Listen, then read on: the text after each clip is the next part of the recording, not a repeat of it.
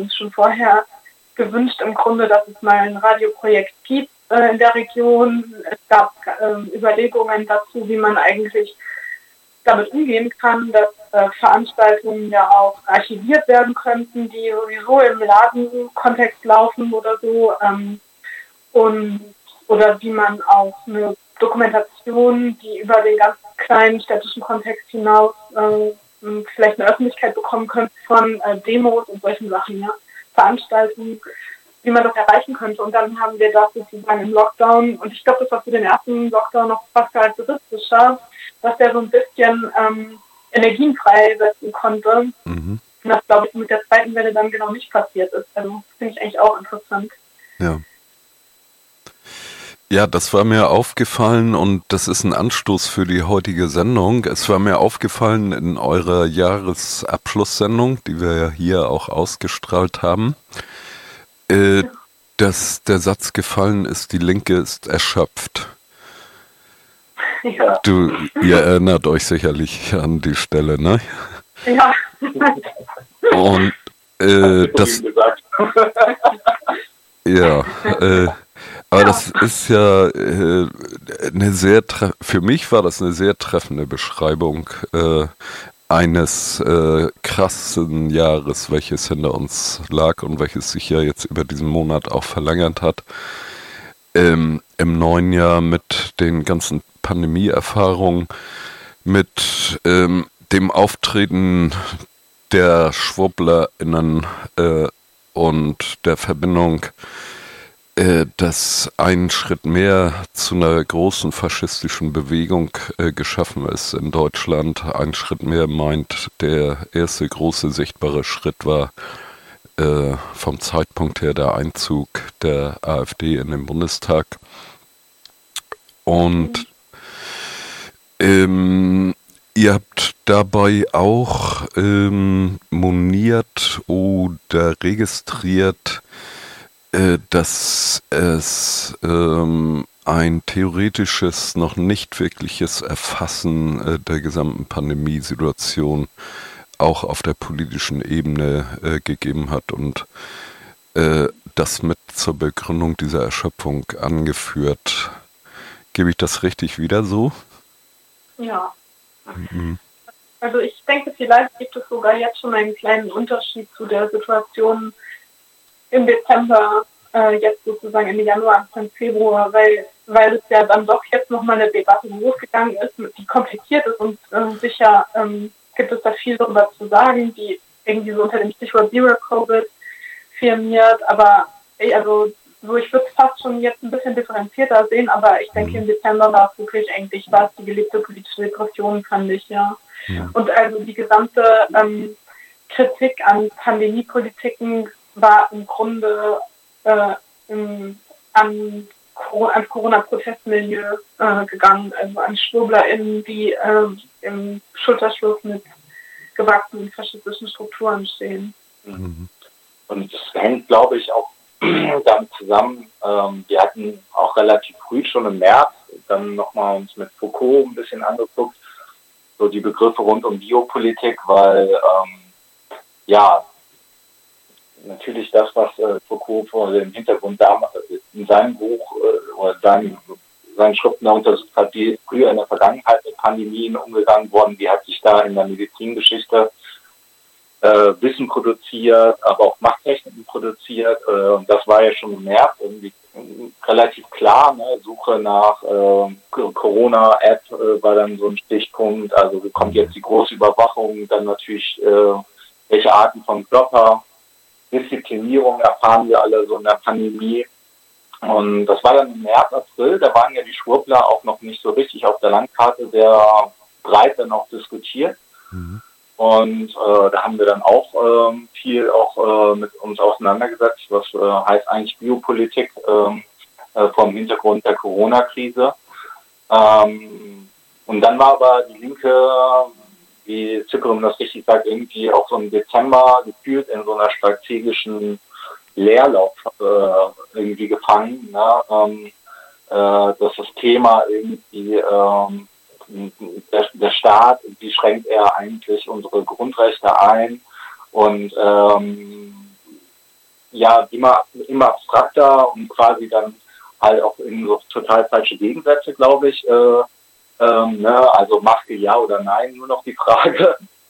Eigentlich äh, voll, ja, in eine vollkommen falsche Richtung auch gegangen wurde, weil ähm, das, was da vielleicht bei Biopolitik ja auch wichtiger ist, äh, die, dass es gar nicht um das einzelne Leben eigentlich von Menschen geht, sondern so im Sinne von äh, Statistik, Bevölkerungsregulation des Staates im Großen, ne, im Ganzen. Also wer wird äh, leben gelassen und wer wird, wer, wer wird sterben gelassen. Und äh, das, äh, da kann linke Kritik äh, viel besser ansetzen, wie dann man das jetzt auch, glaube ich, sieht, äh, vor dem Hintergrund der jetzt doch stärker wieder im Zentrum stehende Fragestellungen. Ist das äh, äh, es kann ja nicht sein, dass wir irgendwie im Freizeit-Lockdown die ganze Zeit haben und, und Sozialkontakte komplett eingeschränkt sind, aber irgendwie alle zur Arbeit fahren äh, permanent ne? und im äh, Großraumbüros äh, verbringen, was ja selbst jetzt im Spiegel sogar dann, ne? Sascha Lobo und so andere sogar da anführen. Oder am Fließband der, Ver der Autofabriken. Ja.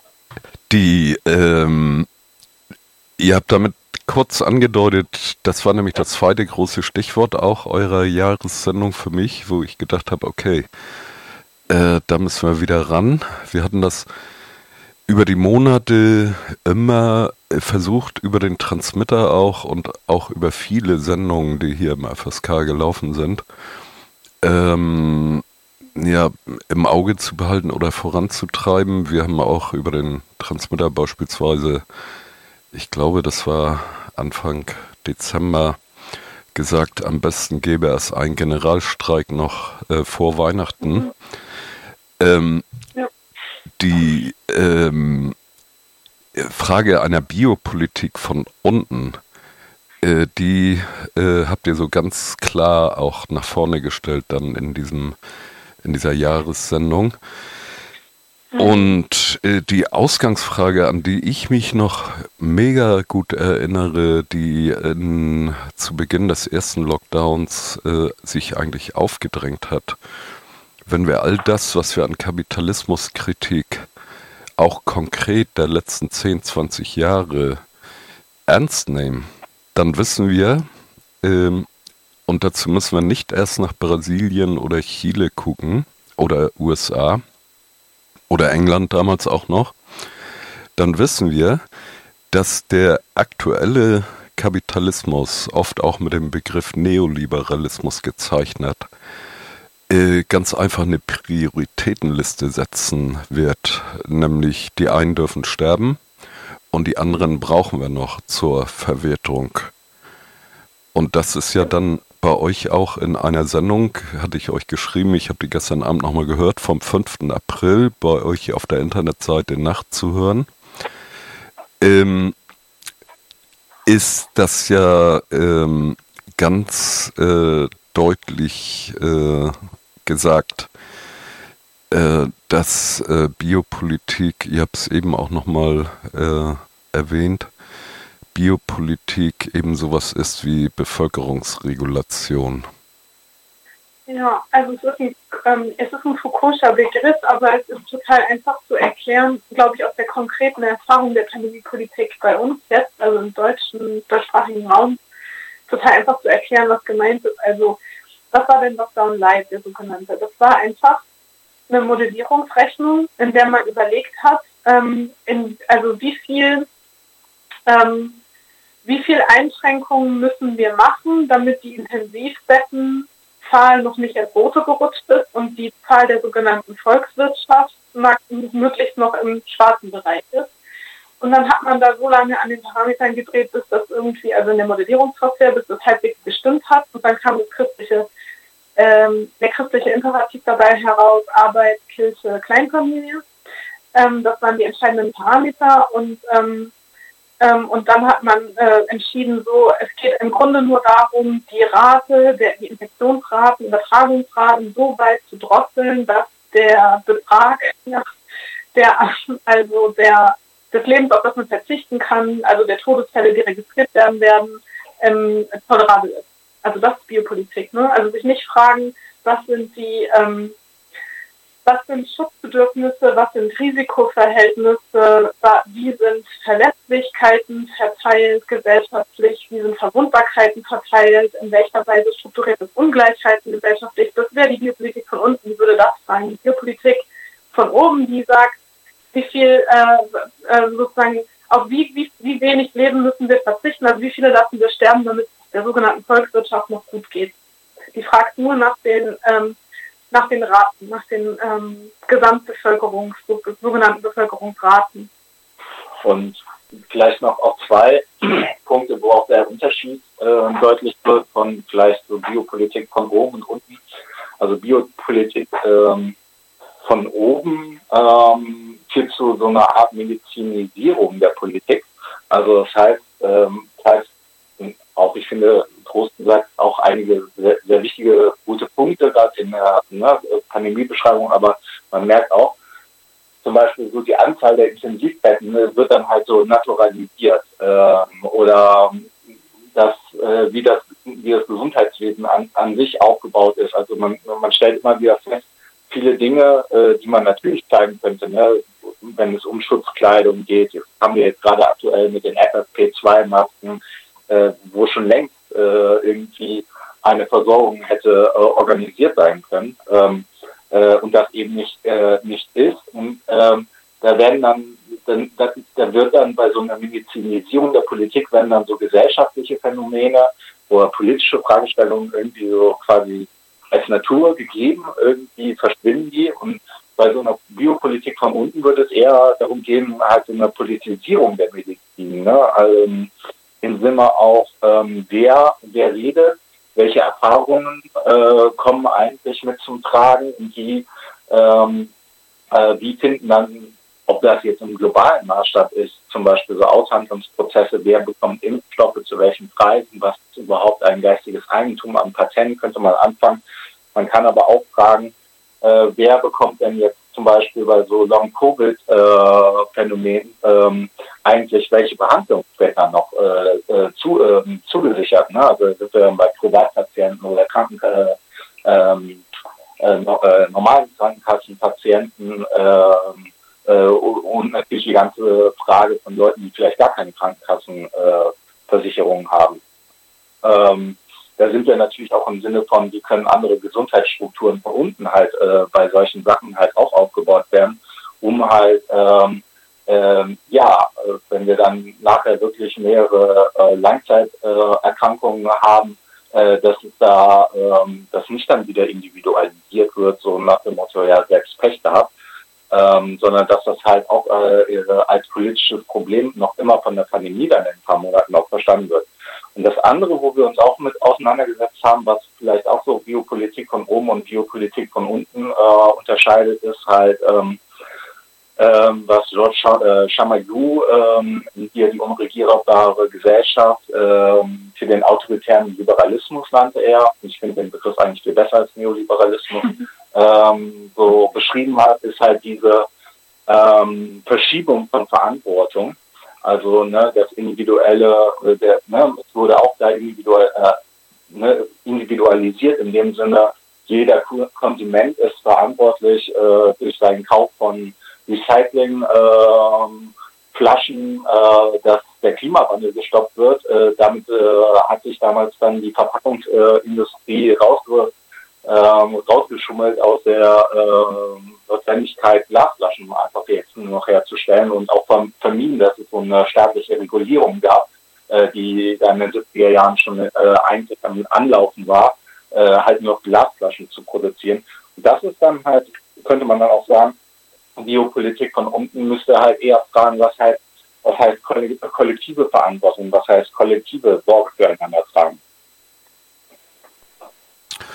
Da war äh, für mich äh, ein ganz beeindruckendes äh, Beispiel ähm, aus dem Aufstand in Chile. Über Nacht haben die Aufständigen, Aufständischen sich organisiert zum Schutz der Bevölkerung und dazu aufgerufen, nach dem 8. März war das, äh, jetzt erstmal keine größeren Zusammenkünfte stattfinden zu lassen, sondern die Struktur, die im Aufstand entstanden und gefestigt war, dafür zu nutzen, dass die Bevölkerung sich selbst organisiert. Das ging bis hin, dass äh, äh, Desinfektionen in U-Bahnen gemeinsam durchgeführt wurden. Und ähm, das Ganze verbunden damit, dass quasi in einer tätigen Agitation äh, der, äh, ich finde eigentlich auch äh, übrigens äh, autoritärer Liberalismus äh, als Begriff gefällt mir jedenfalls, äh, dass die Regierung, dass man dort keinerlei Erwartungen haben konnte, was sich dann sehr schnell auch bestätigt hat bis heute, die Bevölkerung wirklich schützend zu versorgen. Ich weiß nicht, ob ihr das wahrgenommen habt, äh, diese Bilder aus Chile, äh, wie sie dann in der U-Bahn mit den Sprühflaschen und Lappen unterwegs waren und die, die Festhaltestangen und so und die Sitzbänke äh, desinfiziert hatten.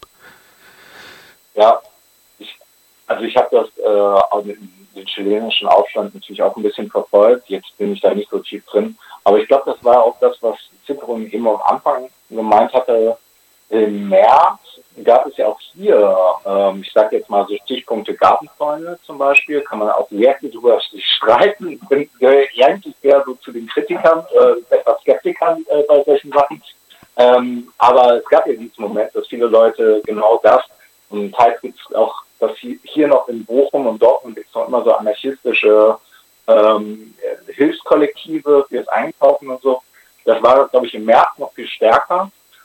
Ähm, und ich glaube natürlich in Chile, wenn so ein Aufstand war, das ist mir selber in, natürlich in der Bewegung, in so Kämpfen entstehen, viel, äh, entstehen natürlich meistens erstmal so die richtigen Selbstorganisationsstrukturen, äh, äh, die dann halt auch viel besser tragen können, äh, als ähm, wo jetzt keine politische Kämpfe, größeren Kämpfe oder Bewegungen gerade waren. Ne? Da, da ist das dann nochmal ein bisschen schwieriger, so Strukturen aufzubauen. Aber das ist auch ähm, diese Perspektive, ich weiß nicht, korrigiert mich, so ein bisschen zurückgegangen, oder? Man hört weniger davon. Ja, ich glaube, wir sollten die Aufmerksamkeit vielleicht wieder darauf äh, mehr setzen, ja, dass wir uns fragen, okay, aber wo gibt es denn so praktische, also selbstorganisierte, wirklich so, ob man dann auch wirklich Solidarisierung mehr mit dem Wortbild belastet ist, sage ich mal, bei uns ähm, wohingegen ich die Tendenz sehr stark fand, der Individualisierung so im Sinne des Liberalismus. Ne? Also so, dass ich das zum Beispiel erlebt habe, ähm, und ich weiß, dass das niemand mit äh, ganz böser Absicht oder so gemacht hat, aber in, im eigenen Umfeld so im weiteren einfach sozialen Gefüge, in dem man so steckt, äh, dass es dann, in, dass man dann doch mal feststellt, okay, es gibt jetzt Genossinnen, die sind erkrankt an Covid-19 und die erste Frage ist nicht, können wir euch helfen oder wie geht es euch, sondern die erste Frage ist, äh, wen habt ihr infiziert äh, und woran seid ihr schuld? so, ja. Ähm, und ich glaube, das ist eine total krasse, ähm, auch ganz tragische, also ich, also wirklich, ähm, ja, als Entwicklung. Und ich denke, wir müssen unbedingt an die Geschichte der ähm, auch der Politisierung äh, von Gesundheitspolitik und so weiter wieder anschließen an die AIDS-Krise, an das, was vielleicht dann in ähm, man beobachten konnte in Griechenland. Darüber haben wir ein bisschen gesprochen, über selbstorganisierte Kliniken, die nötig gewesen sind. Ähm, es, gibt, es gibt manche Beispiele, ähm, um uns zu fragen, also wie sieht das denn aus? Ja, also wie kann man so, wirklich Sorge füreinander tragen und nicht äh, sich nur in Schuldkomplexen und neoliberalen ähm, Individualisierung verstricken.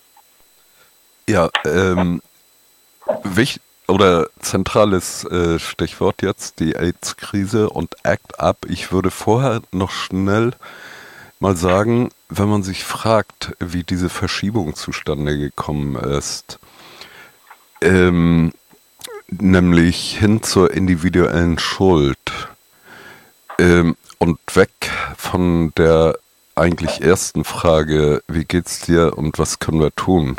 Wie können wir dir helfen? Wie können wir dich unterstützen? Dann hat das ja auch Ursachen. Ähm, auch Ursachen in der äh, Zurichtung, die ähm, gerne auch verweigert den Blick auf den Ernst der Gefahr. Ja. Wisst, wisst ihr, äh, worauf ich äh, dabei kurz anspielen wollte?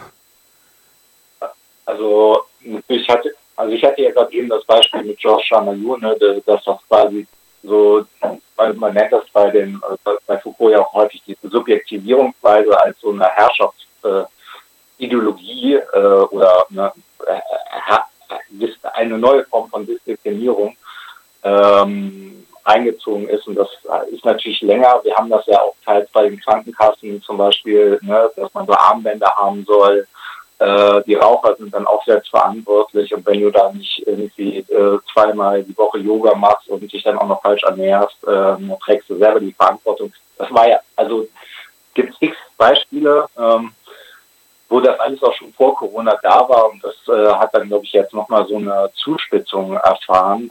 Ähm, ab, aber natürlich, ich, wenn ich dich richtig verstehe, spielt das du meinst ja in der Pandemie die Ernsthaftigkeit oder was da gerade äh, passiert, nicht zur Kenntnis nehmen.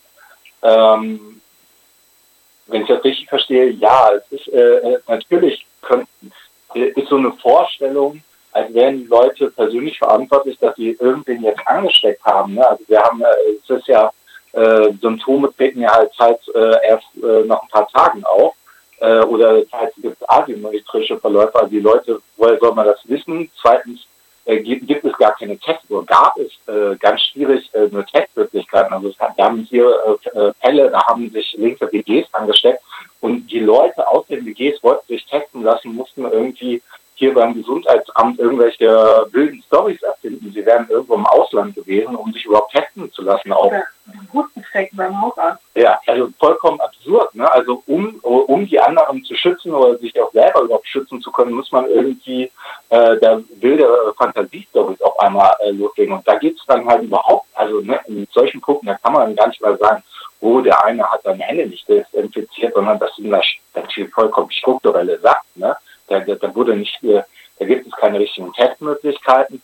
Äh, da, da, da können halt manche Leute auch nur in der Straßenbahn fahren, in der Straßenbahn, äh, keine Ahnung, ja, die werden auch nicht richtig desinfiziert äh, wahrscheinlich und äh, FFP2-Masken muss man sich auch erstmal leisten können. Klar, das sind alles so Sachen, das sind politische Fragen und da, da trägt ja nicht ein Einzelner jetzt eine Verantwortung, dass er sich angesteckt hat oder andere ansteckt in der ersten Linie. Also das ist ja verrückt, wäre das wirklich so, dass es hauptsächlich äh, nur das einzelne Verhalten wäre, dann wäre die äh, wäre die Infektionsketten gar nicht so explodiert halt. Das Problem ist ja wirklich, dass es äh, alle betrifft in dem Sinne, dass alle infiziert werden können, niemand ein Immunsystem hat, das schützt und, äh, und ähm, etwas damit zu tun hat, dass alle leben und lebendige Wesen sind das ist, das ist ja das, äh, was man irgendwie auch verdrängt, äh, indem man es sozusagen ähm, so individualisiert. Der Mensch als gesellschaftliches Wesen. Ähm, genau. ja. Trotzdem bleibt natürlich äh, die Tendenz und die Erscheinung, also wir haben das hier in Hamburg an verschiedenen Stellen auch gehört, dass äh, Freundeskreise zerbrechen, dass äh, ähm, über Nacht äh, plötzlich, ähm, wie soll man sagen, so zwei ganz gegenläufige, aber sehr krasse Momente auftauchen.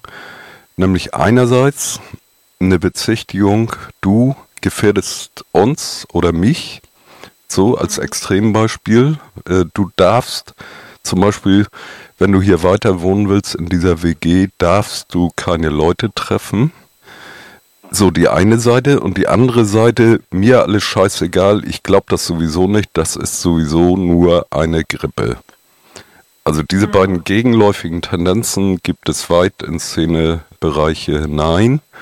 Mhm. Äh, und die sind aus meiner Sicht auch bis heute nicht äh, wirklich aufgeklärt oder ähm, ja, ich weiß gar nicht, welchen Begriff ich dafür verwenden kann. Also, ich bin aufgeklärt ganz gut. Ja, aufgeklärt oder aufgelöst oder so, ne?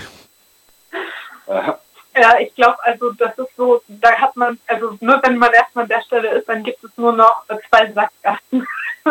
Irgendwie so. Ähm, und irgendwie muss man dahinter zurück, man muss hinter diese Bedingungen zurück, äh, dass man es auf der Ebene ähm, der Schuld, das ist ja die Frage, ne, äh, ähm, diskutiert. Und ich finde, dass ich weiß nicht genau, aber ja, ich, also ich finde es interessant, äh, sich zum Beispiel in der in der äh, an die AIDS-Krise zu erinnern. Ich denke, wir werden an manchen Stellen weiter, wenn wir nicht alles vergessen würden, was schon mal erkämpft worden ist auf der Ebene von äh, Gesundheitspolitik, auch ähm, sozusagen einerseits in der AIDS-Krise schon davor, in der feministischen Tradition, auch in der, in der Bürgerrechtsbewegung, in der schwarzen es gibt da Traditionen, ja, und die haben zum Beispiel, ähm, ich kann das, ähm, diejenigen, die das interessiert, äh, können das auch googeln nochmal oder so, ja. Es gibt, ähm, gab ähm, ganz früh in der AIDS-Krise eine Versammlung, also man wusste noch gar nichts über die Krankheit.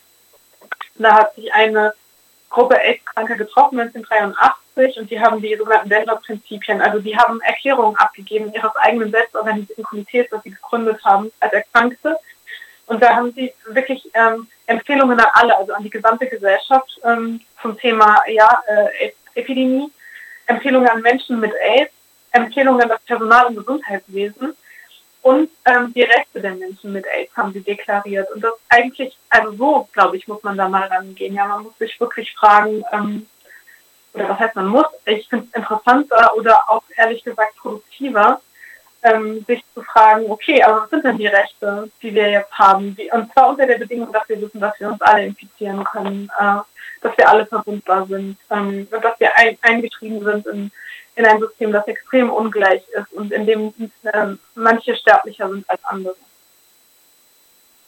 Du hast sie jetzt genannt, die Denver. Äh, Prinzipien und vielleicht, äh, du hast sie auch ganz kurz zusammengefasst in drei Punkten, aber vielleicht führst du sie noch ein bisschen aus.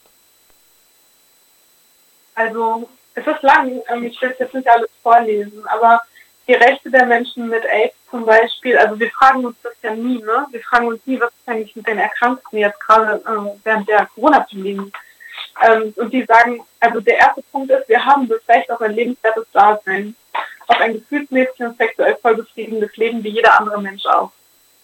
Das ist eigentlich recht radikal, ne?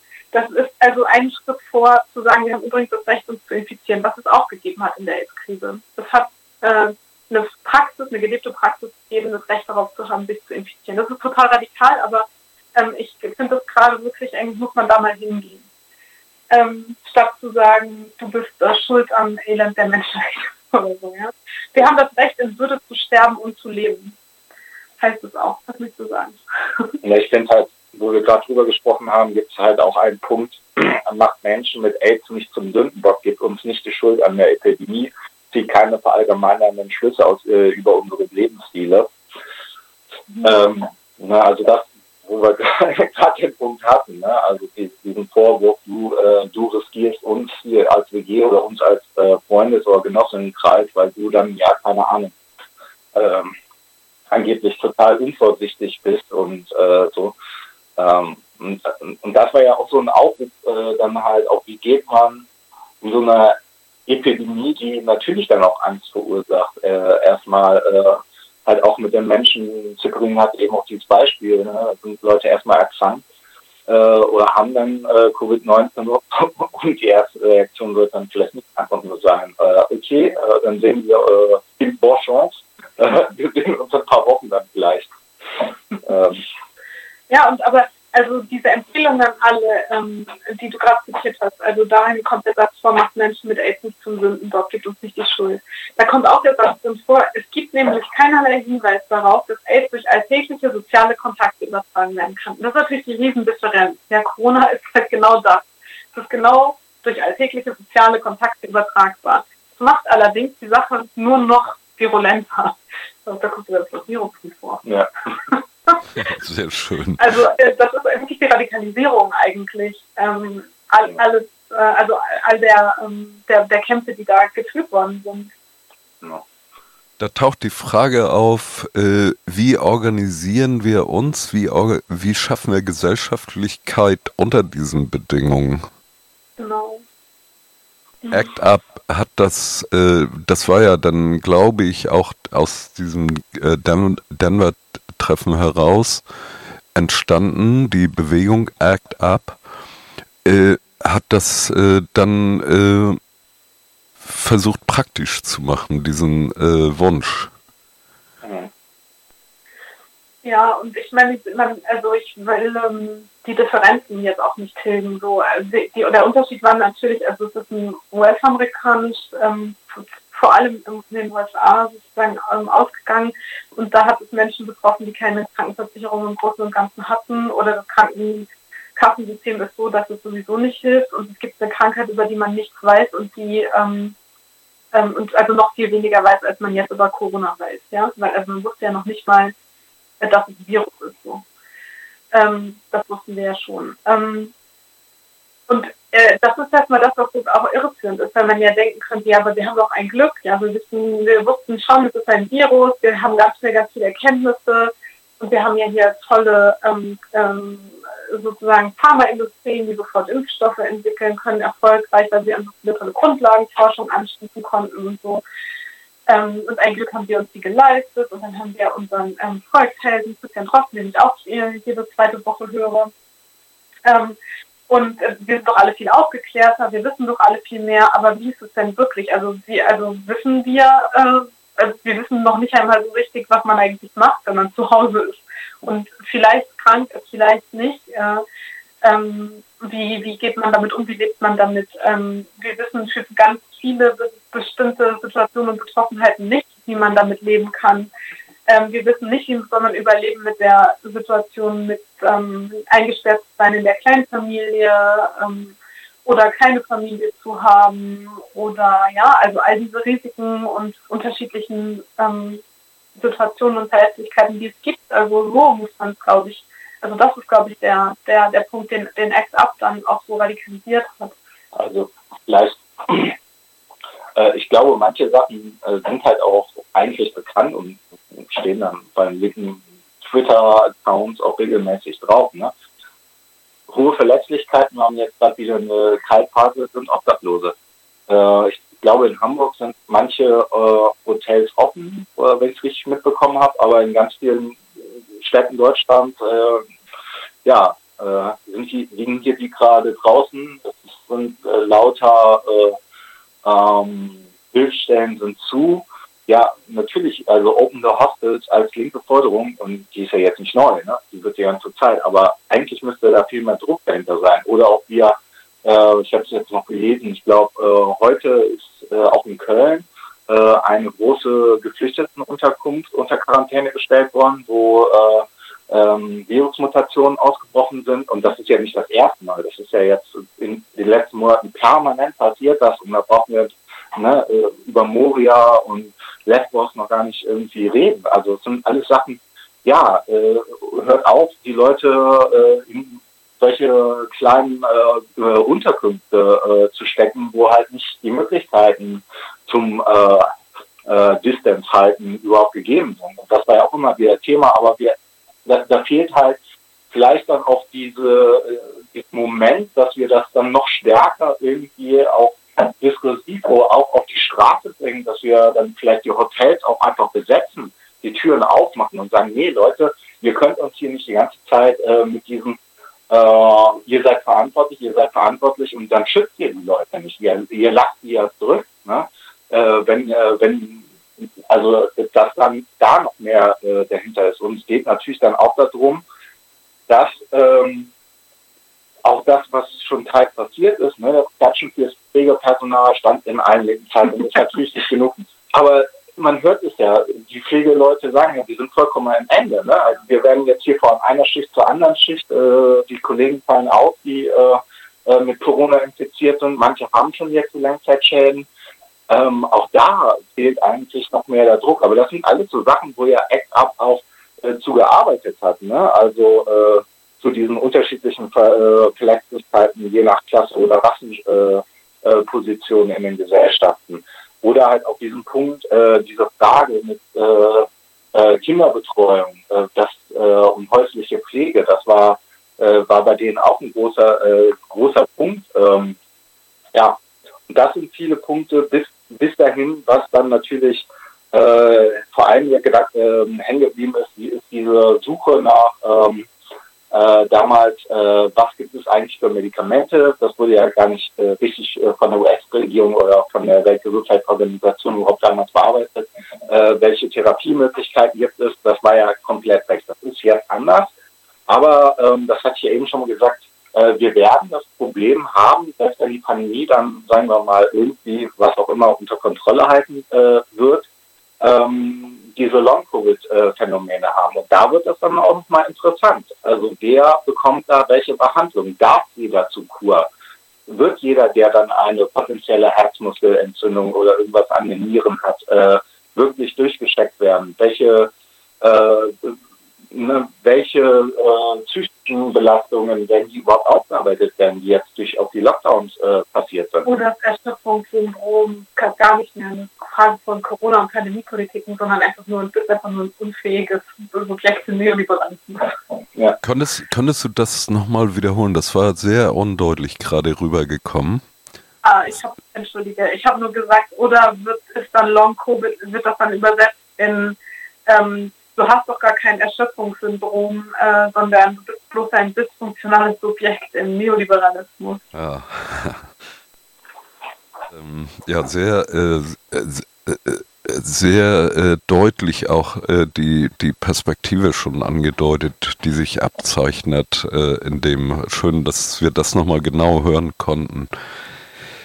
Ähm, ja, und damit sind wir schon in so einem Bereich, wo wir praktisch werden können, glaube ich, äh, für äh, all das, worauf wir uns auch äh, etwas längerfristig einzustellen haben. Äh, die Sendung steht ja so ein bisschen auch unter dem Begriff von Care. Und Care ist seit zwei, drei Jahren irgendwie ein geflügeltes Wort, mhm. ähm, aber als Begriff äh, relativ undeutlich gezeichnet. Mhm. Mir ist eine Sache bei euch aufgefallen, während wir immer gesagt haben, diese Pandemie schreit nach einer anderen Vergesellschaftung als der kapitalistischen Vergesellschaftung, als der Konkurrenzvergesellschaftung. Wir brauchen eine wie auch immer zu definierende andere nicht kapitalistische Vergesellschaftung taucht der Begriff bei euch in der Sendung vom 5. April schon sehr viel differenzierter auf, nämlich unter den äh, Gesichtspunkten nicht rassistisch, feministisch, ähm, ich versuche gerade hier nochmal meine Notizen zu lesen. Also ähm, finde ich aber so schnell nicht.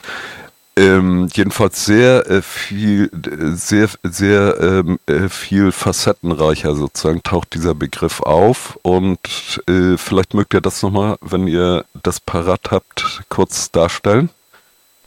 Also Sorge ist wirklich ja also ein, auch ein Begriff, der ganz viel auch um, fast schon Versprechen ausgelöst hat. Das stimmt schon. Ähm, und ich glaube, das liegt daran, dass es so verschiedene Anknüpfungspunkte gibt. Ähm, und ähm, aber kurz, einfach, ganz einfach gesagt, wir haben am, zu Beginn unseres Gesprächs ja charakterisiert, was vielleicht die Biopolitik von unten wäre. Und man könnte auch sagen, das wäre eine sorgevolle Politik, ja. Also das wäre eine Politik der Sorge und nicht der sozusagen das Leben machen und sterben lassen. Um es ganz einfach zu sagen. Aber ich glaube, Sorge hat also ganz konkret in der Pandemie ähm, natürlich äh, also offensichtlich geworden, dass, dass das, was man ähm, so als Sorgearbeit bezeichnet hat, also Pflege und Reproduktionsarbeit und Fürsorgearbeit und Versorgungsarbeit, also all das, was auch in der feministischen Tradition als Reproduktionsarbeit oder Care Work beschrieben worden ist, dass das sozusagen Skandal ist, weil es äh, genau sozusagen die Pandemie genau zeigt, ähm, wo die verletzlichen Orte dieser Gesellschaft wirklich sind. Ja, also das sind genau die Achsen im Grunde, wo sozusagen wirklich das Leid auftaucht.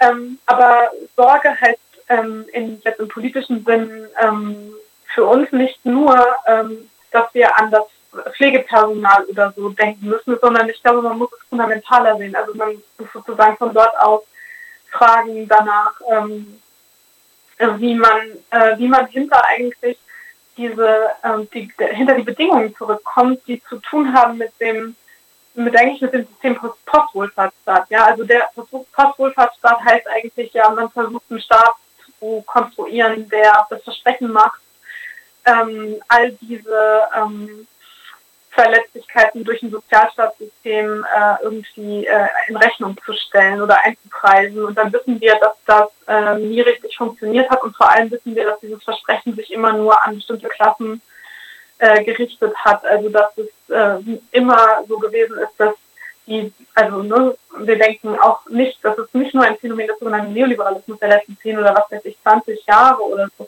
sondern auch über die sogenannten, schwieriges Wort, ähm, Gastarbeitergeschichten zum Beispiel auch schon. Ja, also da hat es auch nie gegolten.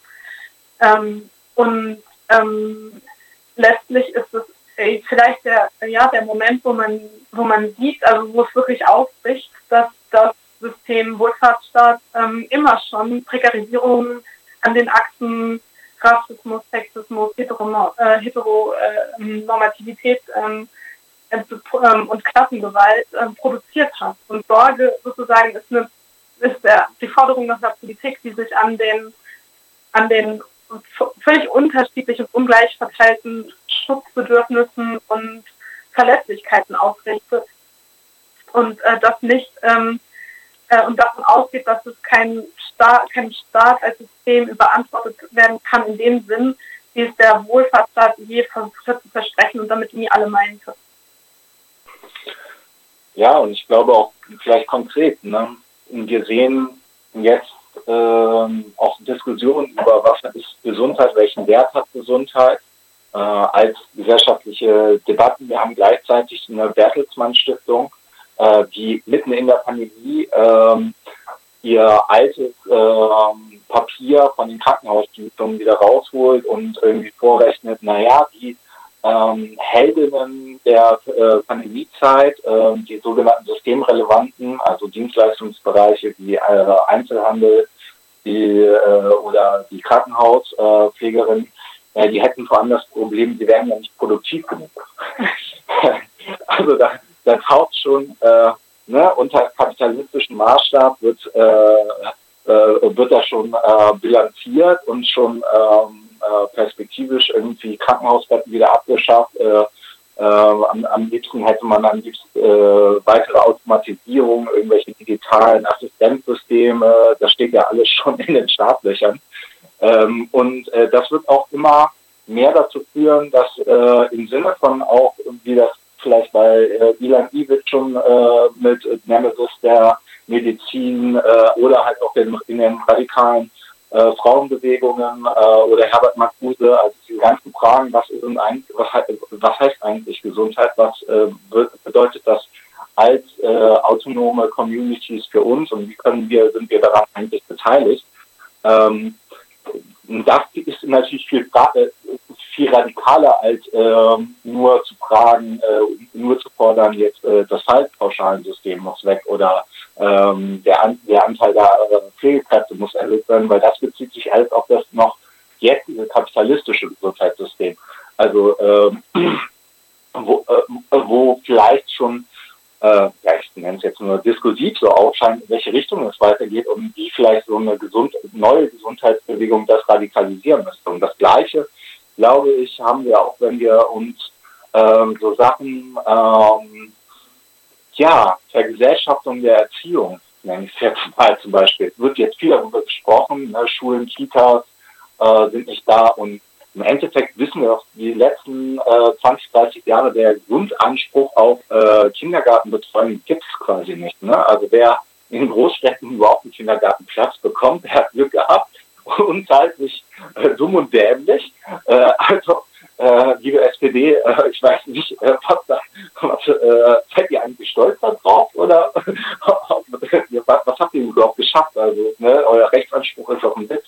Ähm, und gleichzeitig in dieser Pandemie äh, ist, ist das halt natürlich auch so eine Frage. Also ist halt so äh, Erziehung oder äh, äh, eigentlich jetzt so persönliches äh, Schicksal der einzelnen Eltern. Die haben halt jetzt Pech gehabt, ne, müssen die gucken, wie die erstmal Homeoffice hinbekommen. Ähm, und äh, was ist uns da eigentlich wichtig? Ne? Also äh, das wird ja jetzt gerade, und da haben wir ja auch die äh, schon Streik äh, an manchen, also in Bochum war hier zum Beispiel schon ein Streik von Schülern, die halt dann irgendwie gesagt haben, naja, unsere, äh, unsere Gesundheit oder unser Schutz ist jetzt irgendwie doch gerade mal wichtiger als irgendwie die Abitur äh, äh, äh, Standardvorgaben des Schulministeriums NRWs, dass die jetzt unbedingt gerade eingehalten werden müssen. Ne? Also, das sind schon so, glaube ich, interessante Sachen, wo äh, ja, die, die noch zugespitzt werden müssen, um auch äh, Alternativen ähm, ja, ähm, auch im Sinne von Sorge dann noch deutlicher werden zu lassen und äh, andere Formen von, äh, äh, von Vergesellschaftung jenseits der Reproduktion der wahren Arbeitskraft äh, aufblitzen zu lassen. Andere Formen des Lebens als äh, die Aufgabe der Reproduktion der Arbeitskraft. Das ist, äh, finde ich, eine sehr schöne Zusammenfassung dessen, was man anstreben konnte. Dazu gehört zum Beispiel hier in Hamburg, äh, dass es immer wieder mal Thema ist, ob man nicht äh, verlangt und fordert und dafür auch äh, politisch handelt, ähm, dass zum Beispiel das Schuljahr äh, gestrichen wird, schlicht und einfach. Mhm. Einfach äh, ein Schuljahr mehr ähm, dann gibt's äh, vielleicht, äh, also gehen wir mal von aus, die Bedingung, dass äh, dann auch wieder tatsächlich ähm, solidarisch äh, und kollektiv gelernt werden kann. Ähm, und die Erfahrungen der Pandemie werden in dieses Lernen mit reingenommen.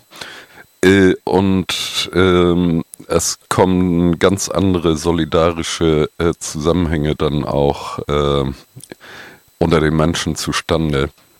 Was mir nochmal wichtig ist, bevor wir zu solchen Zuspitzungen kommen, ähm, in allem, was ihr entwickelt habt, scheint auf, äh, dass ihr praktisch geworden seid in dem Sinne, dass ihr gar nicht mehr äh, dieses äh, Denken transportiert, Haupt- und Nebenwidersprüche, sondern ihr setzt überall an, wo Widersprüche, gesellschaftliche Widersprüche der derzeitigen Vergesellschaftungsform äh, virulent, äh, habe ich das Wort jetzt auch genutzt, äh, also präsent sind. Äh, das äh, finde ich bemerkenswert. Daraus ergibt äh, und vielleicht könnt ihr das sogar noch bestärken. Äh, gleichzeitig ergibt sich ja dann auch daraus die Aufgabe, äh, wie kriegen wir in, in diesem Setting sozusagen dann auch bestimmte inhaltliche und politische Zuspitzungen hin? Also ähm, ich kann da, ich auf die Frage nach dem Haupt- und Nebenwiderspruch keine, ähm, also meine Antwort ist auch nicht theoretisch, sondern praktisch. Also ich bin wirklich Feministin, ich hab, habe gar keine Lust, zum Nebenwiderspruch äh, disqualifiziert zu werden. Ja, Für mich ist es zu kompliziert die Sachlage ist zu kompliziert, der Gesellschaft zu kompliziert. Also ich denke, ja, wir, wir sind da also beyond Haupt- und Nebenwiderspruch. Das ist eine ganz praktische und einfache Antwort, glaube ich. Also ja, auf jeden Fall. Widersprüche ja, aber also ohne, also dass wir ganz sicher wüssten immer, wo die Hauptsache und die Nebensache liege. ja, ich komme selber natürlich auch eher aus dem marxistischen äh, Bereich, aber vielleicht auch ähm, Rereading Revolution History. Also wenn man sich sowohl, äh, egal ob es jetzt russische Revolution oder französische Revolution von 1789 oder Pariser Kommune oder wenn wir uns auch die äh, Novemberrevolution ähm, angucken von 1918 als auch äh, neuere äh, Aufstände, dann sehen wir eigentlich zum Beispiel jetzt bei der Novemberrevolution 1918, welche Bedeutung zum Beispiel die Hungermärsche von Frauen ab. Das waren die ersten Organisationsformen, also äh, auch mit den Suppenküchen. Also ähm, eigentlich äh, äh, in ganz, ganz vielen Revolutionen, wenn man da nochmal die, an die Anfänge und ersten Organisationsformen äh, genauer hinguckt, da sieht man auch, das geht ganz viel um Reproduktionsfragen erstmal.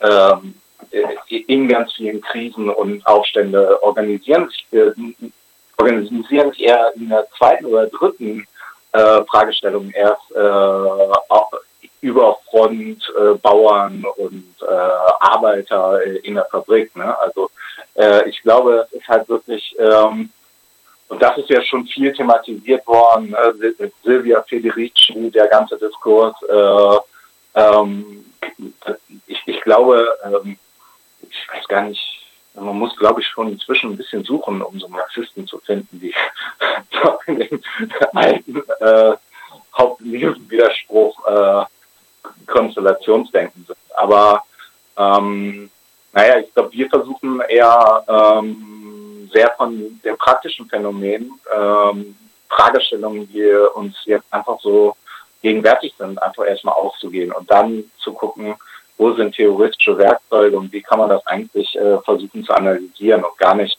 äh, ne, das ist ja so ein bisschen wie vielleicht das äh, auch früher viele Marxisten oder andere auch gemacht haben, äh, äh, mit äh, der Theorie des Kommunismus als äh, Heilslehre über, über alle konkreten Phänomene äh, hinwegzugehen.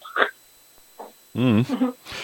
ähm, leider, also wir könnten ja bestimmt noch eine Stunde weiterreden. Ne? Ich weiß nicht, ob euch das auch so geht.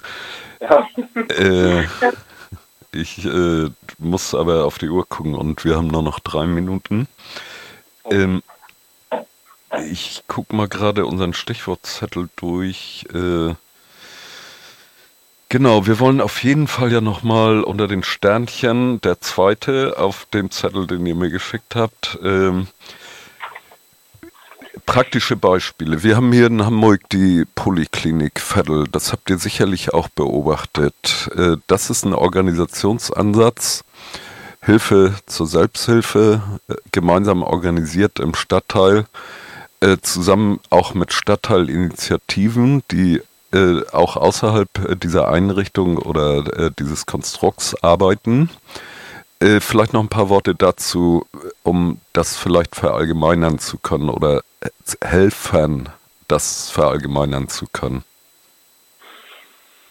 Ja, also ähm, ich glaube, hm, das ist ein super Beispiel. Es gibt natürlich, äh, es gab und es gibt zum Beispiel auch dann diese äh, Legal Health Clinic in Thessaloniki, die da halt äh, auch mhm. insbesondere für Geflüchtete, aber auch für diejenigen, die da komplett aus dem Sozialsystem, was dann in der ähm, Wirtschafts- und Finanzkrise und nachher den Spardiktaten von Merkel und äh, anderen äh, dann äh, zusammengebrochen ist, ähm, äh, Möglichkeiten gegeben hat. Und ich denke, das ist, was ich eben so ein bisschen auch meinte mit äh, ähm, Ivan Ilic, äh, Nemesis der Medizin äh, oder äh, radikale Frauenbewegungen, die schon in den 70er, 80er Jahren so was ist Gesundheit in Frage gestellt haben.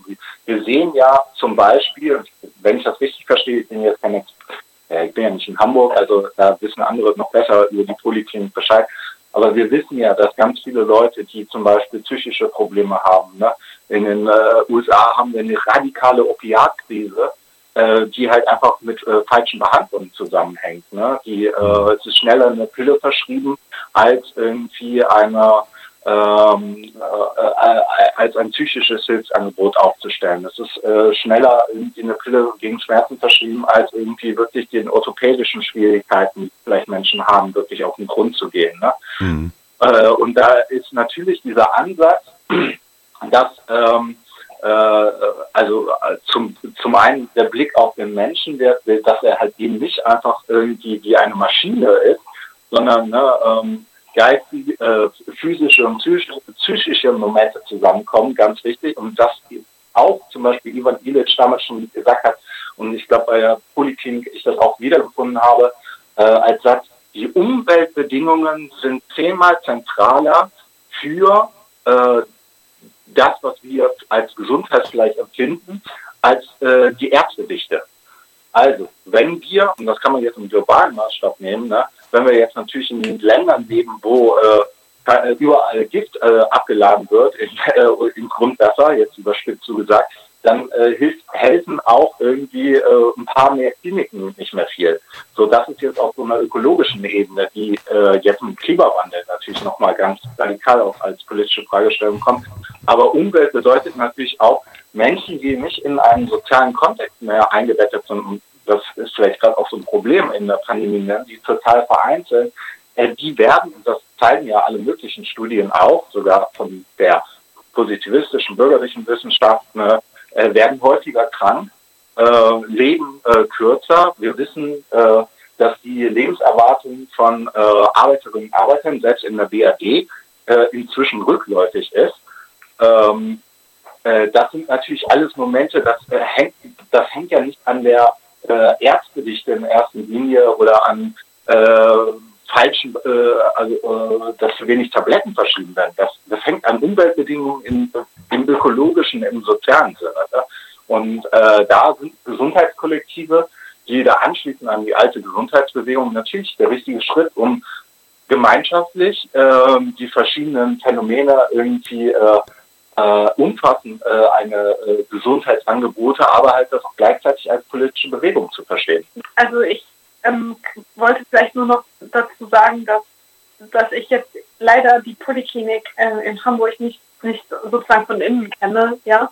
Aber ich habe total großen Respekt vor ähm, allen, die wirklich versuchen, in diesen gegebenen Bedingungen, die wir haben, also mit den Abrechnungssystemen, die wir haben, den Ausbildungssystemen, die wir haben, also den ganzen konkreten äh, Bedingungen, mhm. die darin versuchen, ähm, wirklich Gesundheitskollektive praktisch zu ähm, erfinden und irgendwie auch zu, zu praktisch zu realisieren, ja. Mhm.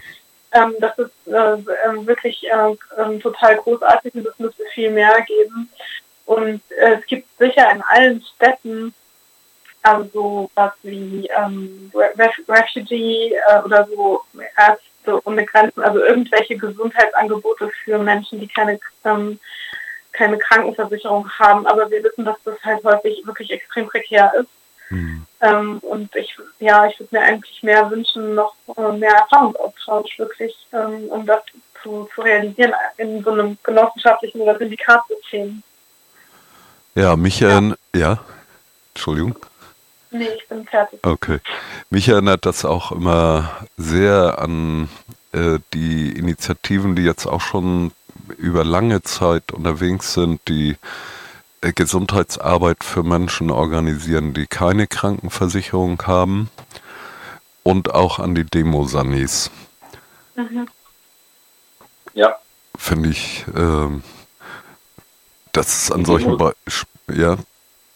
Ja, die Demosanis sind, das kennen, kennen ja, glaube ich, alle aus der linken Szene, sind natürlich unmittelbar sehr zentral für unsere, sagen wir auch, wenn, wenn es mal militant ist. Ich muss ja. Er macht, er macht, er macht Airquotes, ja, er macht so Gänsefüßchen in der, in der Luft. Okay, äh, was in Deutschland als militant gilt, ne, als Auseinandersetzung, ähm, es reicht ja schon, sich ähm, ja in Deutschland äh, irgendwie äh, einen Schritt äh, zu weit auf die Nazi-Route, dann ne, mhm. ähm, lassen ja schon die Polizisten aus und ja, und äh, wir wissen alle, wie äh, zentral es ist, weil wenn man erstmal so Pfefferspray in Gesicht hat, möchte man ja auf gar keinen Fall ähm, sich an die Polizei ausliefern. Ne? Mhm. Äh, und das ist unmittelbar verbunden. Ich glaube, aus dieser einfachen Erfahrung kann man halt auch sehen, ähm, wenn man gerade, also jetzt, ich glaube, noch sehr einfach nachzuvollziehen, wenn man einen illegalisierten Status hat, dann ist es auch einfach ein Problem, in irgendeine Klinik zu gehen. Ne? Das mhm. ist halt das, was dann die zum Beispiel in Thessaloniki diese Health-Klinik äh, halt hauptsächlich auch hatte. Oder es reicht aber auch schon, dass wenn man, sagen wir, Leute, die im Hartz IV leben, die äh, ähm, äh, wo zum Beispiel entweder das Amt oder die selber äh, irgendwann aus der Krankenkasse geflogen sind. Auch da, äh, da, da geht es doch manchmal um so Schameffekte, mhm. ne, dass die Leute dann ungern, äh, wer geht schon gerne zum Arzt und sagt, äh, eigentlich kann das niemand jetzt hier bezahlen und so. Ja. Ähm, und das geht dann immer weiter. Es gibt dann ja natürlich auch Leute, die haben schlechte Erfahrungen halt auch mit den Krankenhäusern gemacht und ähm, da man weiß ja, wenn man in die Notfallambulanz kommt, das geht halt auch sehr ruppig zu. Ne? Also das sind halt ähm, sind halt natürlich, also man merkt, es sind immer mehr ähm, es fallen eigentlich ganz ziemlich viele Leute ein, die eigentlich mit so einem staatlichen oder dem, Staat, äh, dem bürgerlich-staatlichen Gesundheitssystem, wie es jetzt gerade ist, ähm, eher äh, sich ungern dem direkt so ausliefern. Ne? Mhm. Genauso wie wir uns ungern den Polizeisanitätern ausliefern, nachdem irgendwie wir einen Schritt zu weit auf die Nazi-Route gemacht haben. Ja. Aus Sicht der Polizei. Ganz großen Dank euch beiden äh, mhm. für die Zeit, die ihr euch genommen habt und äh, dem ganzen Paket an Wissen und Überlegungen, was ihr für Hörerinnen und Hörern hier ausbreiten konntet. Danke für die Einladung. Danke, danke. Gerne. Und das Gerne, genau. gerne. Meldet uns äh, bei Kritik, Anmerkungen äh, an Radio. Ja, an, an radio.ndpl.org. Danke. Großen Danke. Dank. Großen Dank Bleibt euch. Gesund. Ja, bleibt gesund, genau. Ja. Bleibt gesund. Alles Gute